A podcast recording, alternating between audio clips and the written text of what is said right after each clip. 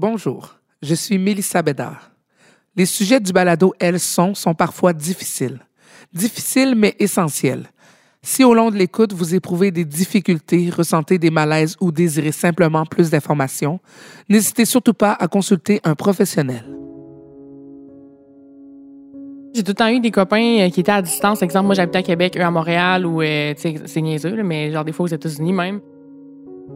Ça faisait que mon désir, la semaine, tu sais, je pouvais pas, mettons, à moins de me satisfaire moi-même, mais tu sais, je pouvais pas euh, coucher avec mon copain quand je voulais. Tu sais, même des fois, la fin de semaine, je le voyais même une fin de semaine sur deux. Fait que, tu sais, quand je, je le faisais, j'avais vraiment encore plus envie. Puis c'est là que je me suis rendu compte que j'avais comme une appétit, là, par rapport à ça, ou tu sais, vraiment une forte libido, là.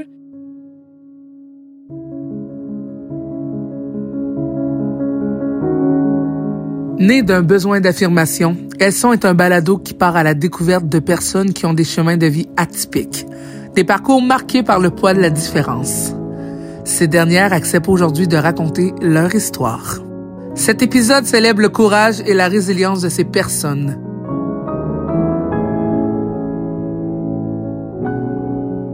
Je m'appelle Milissa Bédard. Vous écoutez Elles sont. Je suis vraiment très contente du sujet d'aujourd'hui parce que pour vrai, je pense pas déjà avoir entendu parler de ce sujet-là ailleurs. Et je parle bien sûr de la libido active et de la libido absente. Et je suis très contente, Isabelle, de te rencontrer.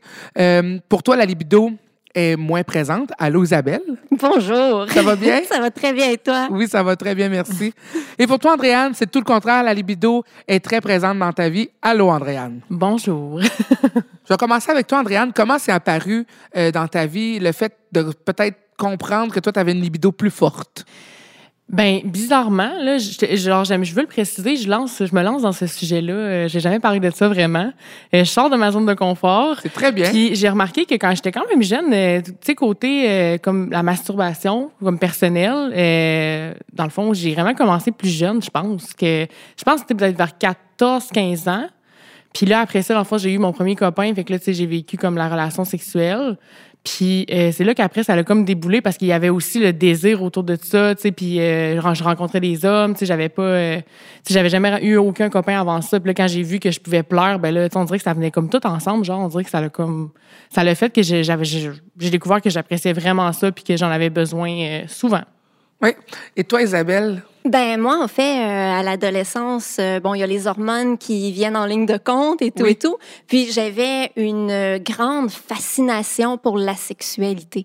Donc euh, j'avais hâte de on découvrir ça. sexualité, mais c'est as. Non, ben en fait, à ce moment-là, je savais pas que la sexualité était une possibilité. Donc, à ce moment-là, moi, j'avais une grande fascination pour tout ce qui était sexualité. J'avais hâte de connaître ça. J'avais hâte de savoir ce que c'était. J'avais hâte de, de ressentir. On parle à l'adolescence, à partir de 14 ans, peut-être. là, Je commençais à lire un petit peu sur le sujet. Ah, ça a l'air le fun, ça.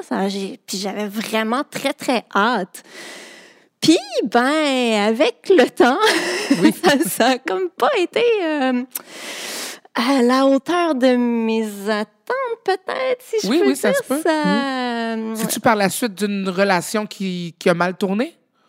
Ben, en fait, moi, toute ma vie, ça a été le même pattern. J'ai eu des relations quand même assez longues à partir de la, l'adolescence, je veux dire, de, peut-être à l'âge de 16 ans, euh, jusqu'à mes 39 ans, où j'ai eu des relations environ de un an, deux ans, trois ans. Là, puis ça a toujours été le même problème que l'aspect sexuel, ça ne marchait pas. Puis à ce moment-là, ben, je me disais à chaque fois, ben, c'est, c'est, c'est moi qui, qui, qui, a, qui a un problème, c'est moi qui est brisé. Ah, C'est peut-être parce que j'aime pas la personne assez. Dans le fond, c'est pas la bonne Mhm. personne pour moi. Puis, euh, puis finalement, c'est vraiment beaucoup plus tard que j'ai réalisé que ah, la sexualité, mais qu'est-ce que c'est ça? Oui, Ça- c'est quoi, en fait? Moi, j'aimerais ça que tu l'expliques. C'est quoi? donc, la sexualité, c'est de ne pas ressentir d'attirance sexuelle envers d'autres personnes. Puis, il n'y a pas vraiment de lien avec la libido parce qu'il y a des gens qui sont asexuels, donc qui ne ressentent pas d'attirance sexuelle envers d'autres personnes, ou peu ou pas, parce qu'il y a une zone de gris là-dedans, qui peuvent ressentir peu ou pas de désir non plus avec d'autres- envers d'autres personnes, mais qui vont avoir une très, très forte libido, donc euh, qui vont se masturber, qui vont euh, avoir quand même une sexualité Mhm. avec eux-mêmes. Oui. Euh, mais euh, par rapport à la libido, moi, euh, en fait, euh, non, c'est quelque chose que j'ai réalisé plus tard que, en fait, je savais pratiquement pas c'était quoi. En fait, ce que je pensais que c'était, c'était pas ça du tout. Mhm. Donc, moi, j'ai jamais croisé quelqu'un pour faire comme Oh, wow, je coucherai avec, là, là. Ou bien, ça fait comme deux ans qu'il ne s'est rien passé, puis t'es comme OK, là, là, faudrait qu'il arrive de quoi, puis non. Fait que quelle forme prend tes besoins sexuels ou vraiment c'est absent? Ben c'est ça en fait euh, ça pourrait je pourrais juste ne jamais euh, jamais avoir de relation sexuelle puis ça ça me reviendrait même pas en tête là c'est ça c'est c'est juste quelque chose qui est comme pas là cet aspect là de pulsion sexuelle Oui. que c'est ça qui, qui est comme absent OK. Moi, j'ai une question pour elle. Vas-y. Euh, tantôt, tu disais que, mettons, avec tes copains, ça marchait pas. Tu sais, mettons, quand tu as commencé à faire des trucs, tu sais, c'est là que tu voyais que t'avais-tu un blocage? Y avait-tu, tu sais, dans le fond, c'est quoi qui marchait pas? Mais c'est pas un blocage, je suis vraiment super ouverte. C'est juste, c'est Mhm. comme la première fois, c'est cool. La deuxième fois, c'est comme, ah. La troisième fois, c'est comme, oh, encore? Puis là, quand tu es en relation, ben moi, je me disais, en relation de couple, ben t'as pas le choix d'avoir des rapports sexuels quand même relativement Mhm. fréquemment parce que le couple, ça va ensemble. Quand finalement, maintenant, je comprends que non, pas nécessairement. Non, c'est ça. Mais euh, à ce moment-là, donc, je me suis forcée toute ma vie avec euh, tous mes ex. Puis, ben, j'aurais pas dû. Oui, Mais ça. ça. A été ça qui a détruit toutes mes relations parce qu'à un moment donné, la personne, ben, elle s'attend à ce que ça reste Ça plus ou moins Mm. comme c'était au début. Oui. Puis là, mais plus ça va, moi, après, euh, après quelques semaines, je suis plus capable, mais je me, je me forçais, je me forçais, je me forçais. Puis donc, après deux ans que tu te forces, euh, commence à. Ça commence à être l'enfer, là, juste aller se coucher, c'est comme, ah non, non, Mm. non. Puis là, tou- toujours des raisons de, OK, ben là, j'ai mal au ventre, je suis fatiguée, j'ai mal à la tête. problèmes, là. c'est ça. L'anxiété- Ouais. L'anxiété et tout qui embarque. Absolument. Toi, Andréane, quelle forme prend tes besoins sexuels? C'est-tu vital d'en avoir à tous les jours, mettons? Oui. ben, je parle de ça, puis gars, je vais être Non, mais- honnête, je vais être honnête, moi aussi, je suis comme ça. Oui. Moi, aussi, je suis euh, j'en ai de besoin parce que je pense même que ça joue sur mon humeur. Puis je me demandais si j'étais pas normale. J'étais Non, t'es comme, très ben, normale. voyons, Andréane, tous les jours, ça n'a pas de bon sens. Puis tu sais, moi, j'ai tout le temps eu des copains euh, qui étaient à distance. Exemple, moi, j'habitais à Québec, eux à Montréal, ou, euh, tu sais, c'est niaiseux, là, mais genre des fois aux États-Unis même. Puis euh, ça faisait que mon désir, la semaine, tu sais, je pouvais pas, mettons, à moins de me satisfaire moi-même, mais tu sais, je pouvais pas euh, coucher avec mon copain quand je voulais. Tu sais, même des fois, la fin Non, de semaine, je le voyais même une fin de semaine sur deux. Fait que, tu sais, quand je, je le faisais, j'avais vraiment encore plus envie. Puis c'est là que je me suis rendu compte que j'avais comme une appétit là, par rapport à ça, ou tu sais, vraiment une forte libido. Là. Puis pour toi, est-ce que euh, la sexualité est une part très importante dans un couple? Oui, Si, mettons, toi, t'arrives, tu te rends compte que le, le garçon, là, hum, pas tant. Est-ce que c'est assez pour que ça soit comme, fini? Non, ben des fois oui pour vrai. Euh, quand j'y pense là, oui, je trouvais que ça, ça peut devenir un problème ou euh, Et pour toi, Isabelle, est-ce que c'est possible d'avoir une relation sans sexualité? Oui, oui, absolument. C'est très, très possible. Euh, en fait, euh, comme je disais tantôt, euh, les gens qui sont sous le spectre de la sexualité, même une personne qui est 100 asexuelle, là, qui ressent pas d'attirance sexuelle envers Oui. qui que ce soit, qui a zéro désir, puis même qui a pas de libido, euh, il y a des gens qui vont voir tout ce qui est sexualité de façon négative. Donc, eux, ils voudront pas avoir de sexe du tout, du tout, du tout. Ouais. Il y en a pour qui la sexualité, ça va être quelque chose de neutre. Donc, euh, eux, faire la vaisselle, avoir un rapport sexuel, bon, c'est un peu la même chose. Euh, puis d'autres qui vont euh, voir la sexualité de façon positive, ce qui est mon cas. Donc, je- oui, j'ai des rapports sexuels, puis ça peut être le fun, puis c'est Ouais. différent. Euh, comme maintenant, ben, je suis fiancée. Oh, félicitations! félicitations. Mais différent dans quel sens? C'est Mais- ça que j'essaie de. Parce que c'est ça, tu as, une moins forte libido, ça veut dire que tu, ne le fais pas à tous les jours, mais tu le fais quand même et vous arrivez à trouver des, des choses ensemble, un consensus pour que les deux soient heureux là-dedans. ouais, le désir soit là aussi là. Ben, en fait, moi, ce qui est arrivé quand euh, maintenant mon fiancé, quand on s'est, euh, quand il m'a dit qu'il était intéressé et qu'il voulait que notre relation soit plus qu'amicale, je fais comme oh attends une minute, il y a des choses qu'il faut que je te dise sur moi.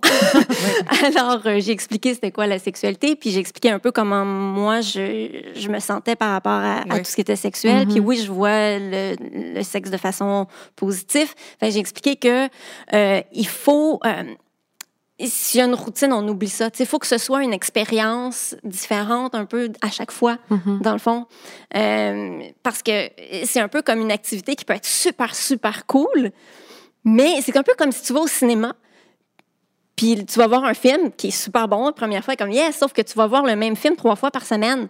À un moment donné, le film, vas te trouver plate. Oui, non, c'est ça. Donc, Non, mais c'est c'est une bonne c'est un petit peu ça dans mon cas à moi. C'est un peu comme ça que je le vis. Donc, faut que ce soit surprenant, faut que ce soit différent. Puis, puis c'est ça. Donc, je ressens pas la même chose que la plupart des gens. C'est comme comprendre le désir, ça m'a pris beaucoup, beaucoup de temps avant de, de savoir ce que c'était parce que c'est quelque chose que finalement, ben, je le je ressens pas. Sais, on parle de, de, de, comme quoi, des papillons dans l'estomac, de, d'avoir chaud. de- Oui, oui. ben, vous, vous Les frissons, il y a toutes sortes de. vous pouvez m'en parler un petit Oui, peu? c'est ça. Il y, a, que- ben, il y a cet état-là de, de, de la première fois, là, de, du Ouais. coup de foudre, là, comme on dit, qui est comme Ouais. les jambes viennent molles, puis que tu as la sensation que cette personne-là, c'est vraiment Mm. ton âme sœur. Mais c'est tu sais, c'est ça, c'est quoi l'âme sœur? C'est juste un état dans lequel on, on, on va se placer parce qu'on a une pulsion déjà avec l'autre Mm. sans avoir besoin de se toucher. Ouais. C'est à peu près ça. C'est ça. Des fois, tu peux regarder juste la personne, elle peut être à un mètre de toi, puis tu vas avoir envie. Oui. Fait qu'Isabelle, Ouais. elle nous regarde en disant Moi, ce n'est pas ça. C'est vraiment bizarre. Est-ce que tu as besoin du mental? De quoi tu as besoin, toi, pour être heureuse en amour sans sexe? Ben, dans le fond, c'est comme euh, tous les couples, puis t'enlèves juste la partie sexe. Euh, Il y a tout ce qui est le, le, le sensuel qui n'est pas sexuel, euh, Non, se tenir vrai. la main, se coller en regardant un film, euh, avoir des, des projets communs euh, Mhm. dans le futur. euh, donc, euh, c'est pas c'est pas si différent que ça Ben- des autres. Parce que j'ai déjà eu des relations euh, ben, que finalement, ils n'ont pas marché, mais avec des hommes, euh, un qui avait pas de libido du tout, du tout, du tout, fait que donc il n'y avait pas de sexualité dans le couple. Il y avait d'autres problèmes. Donc, ça peut, ça peut très, très bien fonctionner, un couple. Puis, c'est ça, parce que je- ce que j'allais dire, c'est qu'il y a beaucoup de gens qui disent euh, non, une personne asexuelle ne peut pas être en couple avec une personne qui n'est pas asexuelle. Mais non, c'est vraiment pas vrai. C'est pas tout le monde qui ont le même type de libido. Oui, Euh, c'est une ça. personne. C'est un accord, en fait, c'est de se parler. Ben Ouais, oui, c'est ça, ça, c'est la communication. communication. C'est- ça, la communication. Puis, euh, Tu sais, on s'entend que t'es fiancé, là, fait que, tu sais, ça existe, là. T'as quelqu'un Ouais. dans ta vie, tu sais, puis vous avez eu des accords en commun, puis tu sais, justement, vous avez communiqué, fait que je pense que c'est possible, là. Mais moi, ça m'intéresse vraiment, pour vrai. Alors, Andréane, est-ce que c'est facile d'avoir un partenaire qui satisfait tes besoins? Euh, pour moi, ça a été facile, oui, parce que selon moi, on attire un peu ce que l'on projette dans un sens où, tu sais, quand que, Oui. on s'entend, mettons, mais, exemple, avec les sites de rencontres, tu sais, c'est toi, on va dire, on magasine, tu sais, tu vas, tu vas voir une personne qui va te dire euh, telle affaire, tu vas voir tout de suite l'intérêt qu'il y a par rapport à ça, ou, tu sais, j'ai jamais eu de difficulté à trouver quelqu'un qui, euh, qui était capable me- de me donner ce que j'ai besoin, dans le fond. Pour toi, Isabelle, est-ce que c'est difficile de parler de libido avec quelqu'un? Mettons, on, on- on- on exclut le fait que là, fi- tu es fiancé, que ça va bien. Dans le passé, est-ce que c'était difficile de devoir parler de ça à quelqu'un? Ben, en fait, j'en parlais pas vraiment parce que quand c'est quelque chose que tu vis pas, que tu comprends Ouais. pas, ben, j'avais pas tendance à, à- à parler de ce sujet-là. Je suis jamais venu vraiment sur le tapis, je dirais. Là. Euh, c'est vraiment quand j'ai compris que la sexualité était une possibilité que là, j'ai commencé à m'informer sur tout ça. Là. Oui. oui. Toi, Andréane, est-ce que c'est facile de parler libido avec ton conjoint? Oui, vraiment. C'est, euh, ben justement, la communication, je pense que c'est super important parce que des fois, on on n'a pas les mêmes désirs ou même si on a une libido plus forte, peut-être que lui, il veut autre chose que ce que moi, je veux. Fait que, c'est vraiment super important d'en parler quand même. Là. La communication, je pense, c'est la clé dans, dans tout. Là. Euh, Si tu Ouais. communiques pas, après ça, en plus, si tu n'en parles pas, après, tu as comme des, des choses incomprises ou tu te dis, OK, ben j'ai pas ce que j'ai besoin, mais s'il n'en parle pas, ben il ne pourra pas savoir. Tu Ouais. C'est quoi? As-tu déjà vécu des préjugés envers les autres? C'est quoi le Ouais. justement le regard des autres? C'est une des raisons pourquoi j'en ai jamais vraiment parlé, euh, même sur mes réseaux, de tout ça, là, parce que j'ai- l'impression que les gens associent une forte libido à quelqu'un qui va aller coucher comme avec 50 000 personnes ou Ouais. qui, qui a besoin de ça tous les jours. Dans, ben, oui, j'ai besoin de ça tous les jours, mais dans le sens Ouais. qu'il va, va coucher avec plein de personnes pour satisfaire ça. Mais en même temps, je me dis non. C'est un sujet qui est tabou, mais que je suis vraiment contente d'en parler puis de voir que euh, ben, ça existe. Je suis pas la seule, d'ailleurs. Allô? Et toi, Isabelle, est-ce que tu t'es déjà senti jugée dans le regard des autres? Oui, absolument. Ben, moi, j'ai fait un coming out à tout le monde en même temps sur Facebook. Je me suis dit, bon, j'explique ce que c'est la sexualité et tout et tout. Alors, euh, j'ai eu vraiment un mix. Alors, autant j'ai eu des gens qui ont dit, waouh, c'est super, je suis content pour toi. Il y en a d'autres qui m'ont dit, oh mon Dieu, c'est ce que je suis moi aussi, merci, je viens de Wow. réaliser ça, wow. Et d'autres qui ont dit, ben, soit euh, ça se peut pas. Ça n'existe pas. Il faut que tu ailles consulter un psychologue. Il faut que tu ailles faire vérifier tes hormones. Euh, t'as pas encore trouvé la bonne personne. Ah. Y a-t-il un moment où tu as cru à ces gens-là ou vraiment, toi, c'était défini dans ta tête, tu as une moins forte libido, puis il y a personne qui va te faire déroger de ça? Non, non, moi, j'ai fait tellement, tellement de recherches sur le mm. sujet. Là. Je savais pertinemment que c'est prouvé mm. scientifiquement que la sexualité est une possibilité. Alors, il n'y a mm. personne qui peut me faire euh, changer d'avis ou me faire douter. C'est comme, non, non, je, comprends. Là. Je, sais ce que je suis. Puis je, maintenant que je comprends c'est quoi avoir du désir sexuel, puis que je comprends la libido, puis tout ça, euh, je le vois. là que. As-tu déjà vu ça comme un problème? Ben avant, oui, avant de savoir ce que c'était. Euh, parce que ça détruit toutes mes relations passées. Donc, euh, mais je pensais que c'est ça, que c'est moi qui étais brisée dans le fond, que c'est moi qui, avait un problème, puis que, ah, que je me sentais vraiment euh, normale, quoique je me sentais pas super. c'est quand même différente là, mais. non, je comprends. Toi, Andréane, as-tu déjà vu ça comme un problème? Euh, ben, à un moment donné, oui, dans ma vie, euh, tu sais, oui, j'avais quand j'ai tombé célibataire après ça, tu sais, euh, quand tu vois que tu plais aux gens, ben, en plus que tu as une forte libido, ben, tu sais, tu veux comme satisfaire ton désir. Fait que, tu sais, oui, ça m'est arrivé. Puis des fois, ça me faisait de la peine. Ben, je me disais, crime, il y a des gens qui me jugent parce que j'aime ça avoir des relations sexuelles ou des trucs du genre. Le jugement, ça m'a vraiment affecté longtemps. Maintenant, ça ça m'affecte plus parce que j'ai vraiment travaillé beaucoup là-dessus. Mais ouais, c'était vraiment, euh, tu sais, même genre, félicitations d'en avoir parlé sur Facebook, là, c'est pas quelque chose qui c'est pas facile. Les gens, en plus, c'est les réseaux sociaux, les gens parlent, ils vont dire ce qu'ils veulent, c'est pas toi qui décides ce qu'ils vont dire, fait que, ils vont y aller all-in s'ils veulent y aller, là, ouais. Toi, Andréane, fais-tu un lien entre ta forte libido et une dépendance affective quelconque? Oui, puis ça, justement, j'en ai parlé sur ma page euh, parce que je me suis rendu compte que j'étais ben, je suis dépendante affective d'un certain point. Je pense que oui, puis ça, j'ai vraiment travaillé là-dessus. Puis là, je me disais, c'est comme si j'ai besoin de ça, mais j'ai besoin de quelqu'un dans ma vie aussi. Fait que ouais, c'est vraiment un bon point que tu apportes parce que j'en ai c'est un travail personnel que moi j'ai fait sur moi-même puis je me le suis avoué euh, tu sais c'est pas facile de s'avouer que on est dépendant affectif parce que c'est comme si tu as besoin de quelqu'un tout le temps dans ta vie. Puis euh, j'étais pas capable d'être seule avec moi-même, tu sais. Genre, fait que ça, ça m'a vraiment fait avancer. Puis maintenant, ça va beaucoup mieux. Je me sens bien. je me sens moins toute seule, mais genre, je suis bien avec moi-même seule aussi. Fait que c'est vraiment, c'est un travail que j'ai fait sur moi-même. Je pense que c'est un gros développement personnel euh, par rapport à ça. Mais y a danger de, de devenir accro? Ouais, ben tu sais, justement, on parlait un peu de la différence entre nymphomane puis tu sais avoir une forte libido. Euh, je suis capable de m'en passer pendant plusieurs jours, fait que je pense que c'est ça un peu la différence. Je pourrais même pas te dire, euh, tu sais, nymphomane au fond c'est quoi? C'est-tu comme faire ça tous les jours, puis comme en avoir besoin plusieurs fois dans la journée, puis tu sais, je suis pas, pas à ce point-là, fait que je pense que c'est vraiment plus forte libido, puis tu sais, euh, ouais, c'est c'est vraiment ça. On se retrouve après la pause comment qu'on arrive à être zen puis à, à vivre bien avec son choix, dans le fond? Isabelle? Ben, en fait, je pense que c'est pas un choix. On est, on est juste comme ça. Puis, euh, ben en fait, je pense qu'à partir du moment où on comprend, où on se comprend soi-même, qu'on est capable de mettre des mots sur ce qu'on est, qu'on est capable mm. de l'expliquer, je pense qu'à partir de ce moment-là, ben tout va beaucoup, beaucoup mieux. C'est tellement vrai. Oui, j'approuve complètement ce qu'elle vient de dire. aussitôt que tu, tu, découvres ça, puis tu te dis, OK, quand tu en parles avec les autres, puis qu'ils disent, ah, oui, c'est vrai, moi aussi, tu sais, puis genre, tu, au moins, tu te fais une idée que, OK, bon, ben, je suis pas, je suis pas si bizarre. Ou, tu sais, c'est pas que je suis pas normale, parce qu'il y en a que ça leur arrive aussi, tu sais. C'est quoi vos outils que vous avez trouvés pour être heureuse, Isabelle? Hmm. C'est difficile à dire parce que j'ai toujours, toujours été heureuse malgré les, les, petits bas dans la vie, mais euh, les problèmes côté amoureux et tout ça. Mais malgré tout, j'ai toujours eu une énorme joie de vivre. Mais en fait, je peux pas vraiment expliquer pourquoi. Je suis née, j'avais le sourire d'en face, puis jamais parti.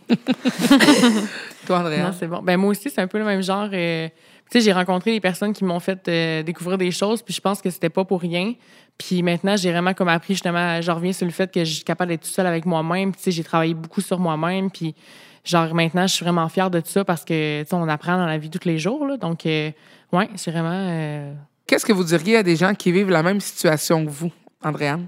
Euh, que vous n'êtes pas seul. Puis maintenant, il y a tellement des outils. Tu sais, Isabelle a dit qu'elle a, elle a fait beaucoup de recherches sur ça. Euh, tu sais, Google, c'est sûr que des fois, c'est ben, ça peut être quand même un outil, mais tu sais, il y a des professionnels qui travaillent là-dessus. Euh, tu sais, des sexologues ou tu sais, même des gens que tu peux t'entourer puis parler avec eux de ça puis te faire des outils parce qu'on n'est pas euh, on n'est pas dans un monde qui a pas d'informations, ça c'est sûr là. Non, c'est ça. Fait que ouais, c'est vraiment de, de prendre les informations, les bonnes informations pour que justement quand tu reçois des jugements puis que les personnes ne savent pas de quoi ils parlent, au moins tu vas dire ben non, regarde, moi j'ai des des- j'ai des preuves, ça a été tu sais c'est t'as des choses concrètes là comparé au juste au jugement des gens puis les monsieur euh, petits Joe connaissants ou les tu sais qui pensent qu'ils savent tout là. Fait que, Ouais. Isabelle? Oui, ben, je suis tout à fait d'accord avec toi. Euh, la recherche, c'est très important, bien comprendre. Mais j'ajouterais aussi euh, que ça peut être vraiment très, très enrichissant de rencontrer d'autres personnes qui vivent la même réalité que nous. Donc, moi, euh, j'ai, en 2015, j'ai créé la communauté asexuelle de Montréal. wow. Puis euh, une fois par mois, ben, avant la pandémie, une fois par mois, on se réunissait. Puis euh, donc, il y avait une petite discussion de groupe, euh, une heure où on parlait d'asexualité. Puis l'autre heure où est-ce que les gens faisaient juste discuter entre eux. Puis ça a créé de grandes amitiés et même de petits couples. Ah, c'est intéressant. Ben oui. Donc, euh, c'est ça d'aller chercher. De, de- Il y a des groupes sur Facebook, le groupe euh, Asexuel Québec, euh, donc aussi la communauté asexuelle de Montréal sur Facebook, euh, sur Meetup.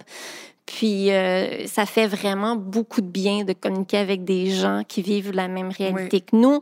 Puis, ou même si on est en questionnement, c'est genre, euh, OK, ben moi, je ressens, je pense que je ressens de la libido des fois, mais pas souvent. Je fais-tu partie de, est-ce que je suis sur Ouais. le spectre de la sexualité ou pas? Ben, et, contacter d'autres personnes, euh, même moi personnellement, si vous voulez, là, je suis toujours disponible. Puis, ça va me faire plaisir de répondre aux questions et de vous diriger euh, au bon endroit. là. Si tu pourrais passer à la petite Isabelle du passé, qu'est-ce que tu lui dirais? Oh my goodness.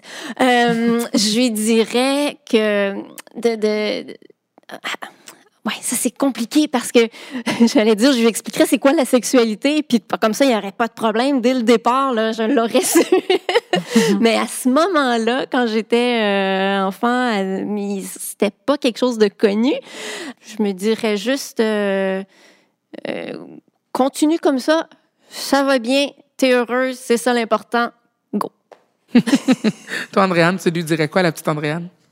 La petite petite, euh, je dirais, euh, ben, je la rassurerais. Dans le fond, ça, c'est sûr que je lui dirais que, tu sais, comme, comme Isabelle a dit, ça, tout va bien aller. Puis, tu sais, c'est, c'est normal de découvrir son corps aussi ou de, de ressentir ce genre d'émotions-là parce qu'on n'est pas les seuls. Oui. Puis, que, ben, c'est sûr que ça va bien aller. On dirait que. cherche C'est mes mots dans ces questions-là. C'est l'enfer. non, mais c'est très positif. Merci énormément, Isabelle. Merci, Andréane. Et pour vrai, comme les filles l'ont dit, soyez curieux, puis euh, on apprend toujours à mieux se connaître. Merci énormément. Merci à toi. C'était Isabelle et Andréane dans Elles sont, un balado de Nouveau Mois. Une production de Casadel. Producteur Patrick Franck Serrois. À la recherche Charlotte Laberge. Une réalisation de Denis Martel. Elles sont est une idée originale de Caroline Arsenault et Catherine Robert. À la gestion de projet, Pascal Dick. Je m'appelle Mélissa Bédard. Pour d'autres épisodes, rendez-vous sur nouveaumois.ca.